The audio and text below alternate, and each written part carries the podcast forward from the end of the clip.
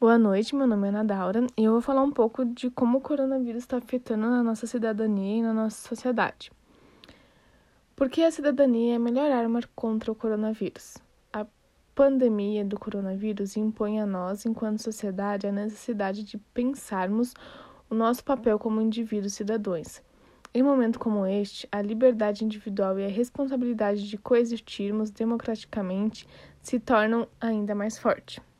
Nesse momento em que medidas restritivas são impostas, cuidados e orientação de higiene estão por todos os cantos, a sociedade também deve se voltar com a mesma atenção para a cidadania.